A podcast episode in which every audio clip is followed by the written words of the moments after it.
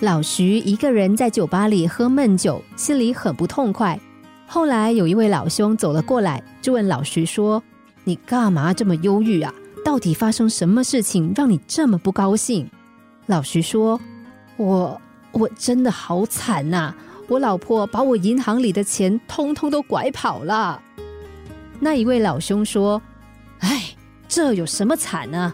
你还算很幸运的。”你知道吗？我老婆拿走我所有的财产，可是她却还赖着不肯走呢。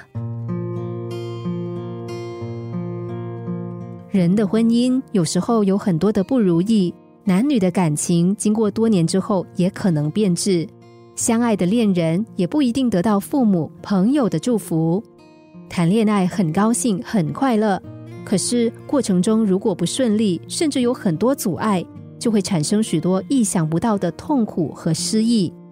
然而，失意的时候怎么能够轻言轻声呢？失意时一定要为自己找到失意人生的快乐指南。快乐指南或者是幸福指南，就是让自己找一些朋友谈谈心，找老师深谈咨询，转个心，换个念。只要有心、有情、有爱，就能够克服一切的障碍。心灵小故事，星期一至五下午两点四十分首播，晚上十一点四十分重播。重温 Podcast，上网 U F M 一零零三 t S G。